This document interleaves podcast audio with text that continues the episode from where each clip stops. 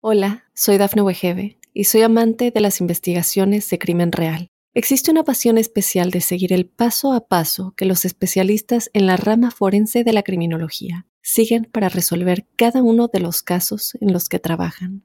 Si tú, como yo, eres una de las personas que encuentran fascinante escuchar este tipo de investigaciones, te invito a escuchar el podcast Trazos Criminales con la experta en perfilación criminal, Laura Quiñones Orquiza en tu plataforma de audio favorita. ¿Qué es el ayuno intermitente?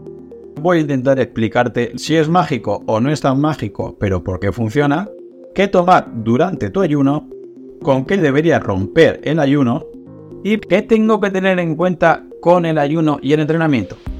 Empezamos. Entonces, ¿es mágico el ayuno? Pues por supuesto que no. Lo que pasa que es un facilitador. Piensa que como decimos siempre, tienes que comer un mínimo de calorías, pero tampoco te tienes que pasar de un máximo. Tienes que estar en un déficit calórico. Lo bueno del ayuno es que te ayuda. ¿Por qué? Porque es capaz de que consigas ese déficit calórico.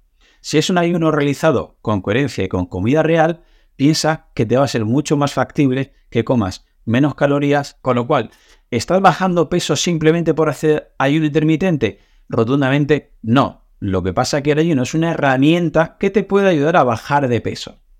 Por lo que tienes que entender que si haces un ayuno intermitente mal hecho, en ningún caso te va a hacer bajar de peso. Si yo solamente estoy comiendo en un periodo de 8 horas y en ese periodo de 8 horas como más calorías de las que toca, como ultraprocesados o tomo alcohol, aunque haya estado 12, 14, 16 o 24 horas sin comer, luego cuando coma voy a empeorar. Con lo cual es muy importante tener sentido común. ¿Qué tomar en este ayuno intermitente? Pues como siempre, depende. Es que el ayuno lo puedes hacer 12 horas sin comer, 16 horas sin comer, 18 horas sin comer, 24 horas sin comer, etc. Con lo cual, cada uno tendría un contexto. Pero simplemente te voy a decir que, según tu objetivo del ayuno, deberías tomar más o menos cosas. De primeras piensa que lo que sí tienes que tomar es agua. Tienes que estar hidratado, porque tu mucosa intestinal lo va a agradecer. Hay mucha gente que hace ayuno y piensa que ayuno es no tomar nada y no bebe ni agua. Entonces, claro, estar así 16, 18, 24 horas es malo también para los riñones. ¿De acuerdo? ¿Qué tienes que hacer? Tomar un mínimo de agua. Otro de los problemas es que si tomas muchísima agua, deberías saber que no puede ser agua de mineralización débil. ¿Por qué? Estás creando una dibresis. Al estar en ayuno y al estar bebiendo agua, si te fijas, vas a orinar muchísimo.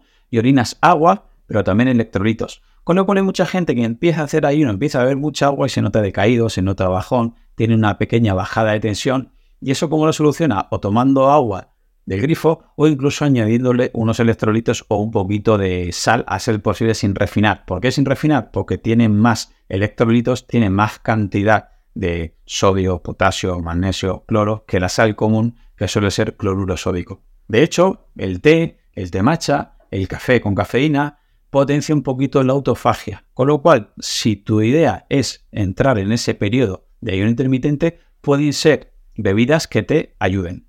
Los edulcorantes pues no se recomiendan demasiado, aunque es cierto que no son calóricos y no te van a sacar de la fisiología del ayuno, pero claro, si estás haciendo el ayuno para mejorar tu sensibilidad a la insulina, para mejorar tu microbiota y estás tomando edulcorantes, pues no parece que sea muy coherente ni muy lógico.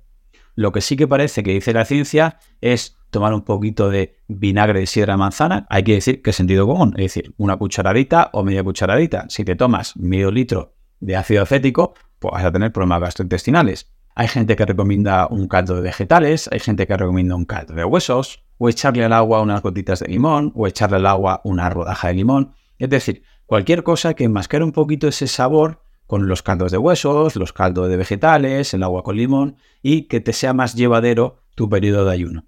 Podemos ver fisiológicamente que del ayuno sales cuando superas más o menos las 100-150 calorías. Lo que pasa es que tenemos que hablar una vez más de contexto. No es igual que vengan esas 100, 150 calorías de un hidrato de carbono simple o un aminoácido como la leucina que de la grasa. ¿Por qué? Por la insulina que generas. Tienes que pensar que lo ideal es que no tomes nada que te genere insulina, es decir, nada de batido proteínas, nada de aminoácidos, nada de azúcares, nada de almidones. Si quieres tomar algún alimento que sea puramente graso, deberías saber que tampoco debería pasar esas 100, 150 calorías, pero seguramente tengas opción de superarlo un poquito sin salir del ayuno. Por eso mucha gente le agrega un poquito de triglicéridos de cadena media a su café, de aceite de coco, etc.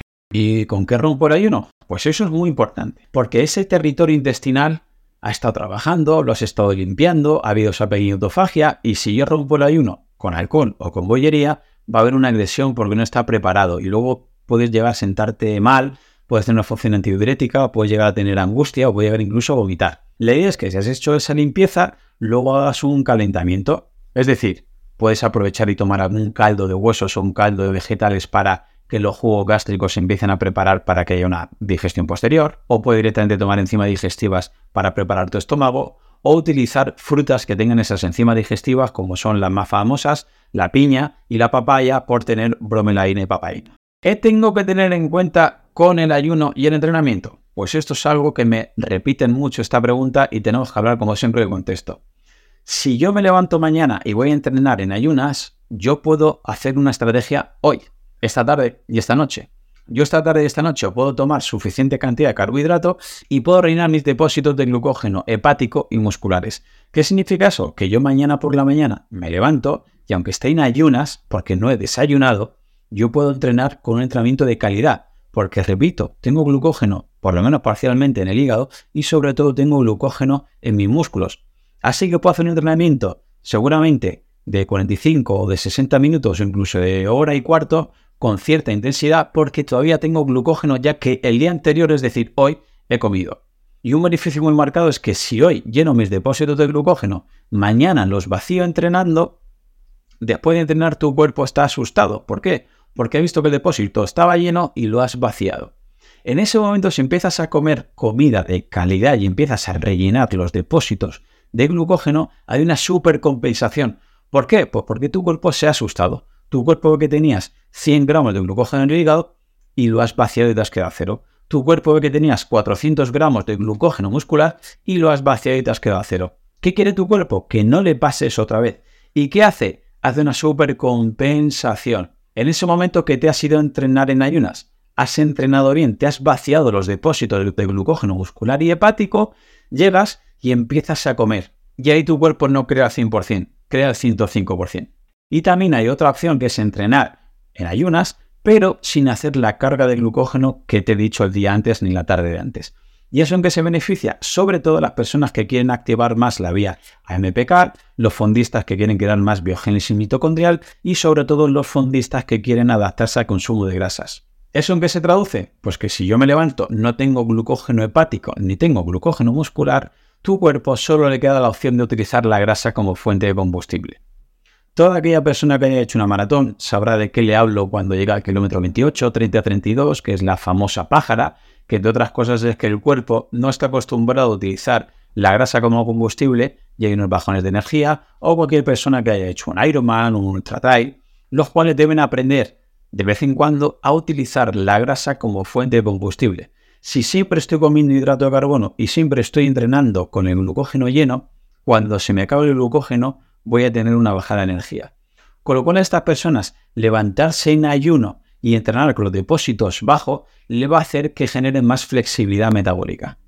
Hola, soy Dafne Wegebe y soy amante de las investigaciones de crimen real. Existe una pasión especial de seguir el paso a paso que los especialistas en la rama forense de la criminología siguen para resolver cada uno de los casos en los que trabajan.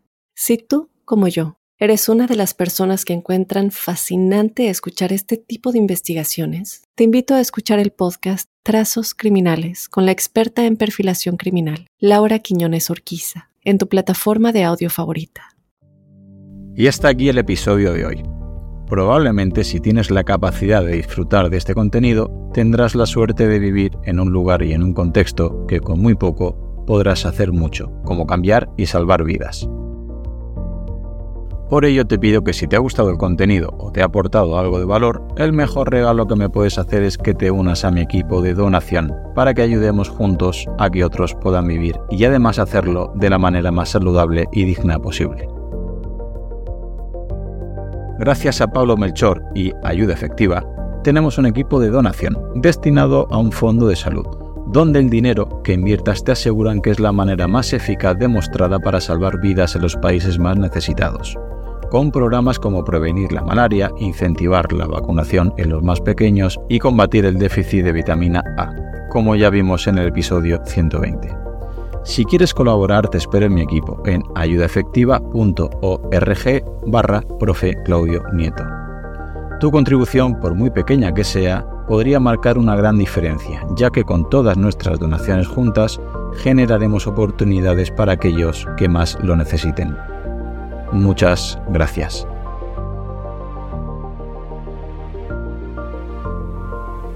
Hola, soy Dafne Wegebe y soy amante de las investigaciones de crimen real. Existe una pasión especial de seguir el paso a paso que los especialistas en la rama forense de la criminología siguen para resolver cada uno de los casos en los que trabajan.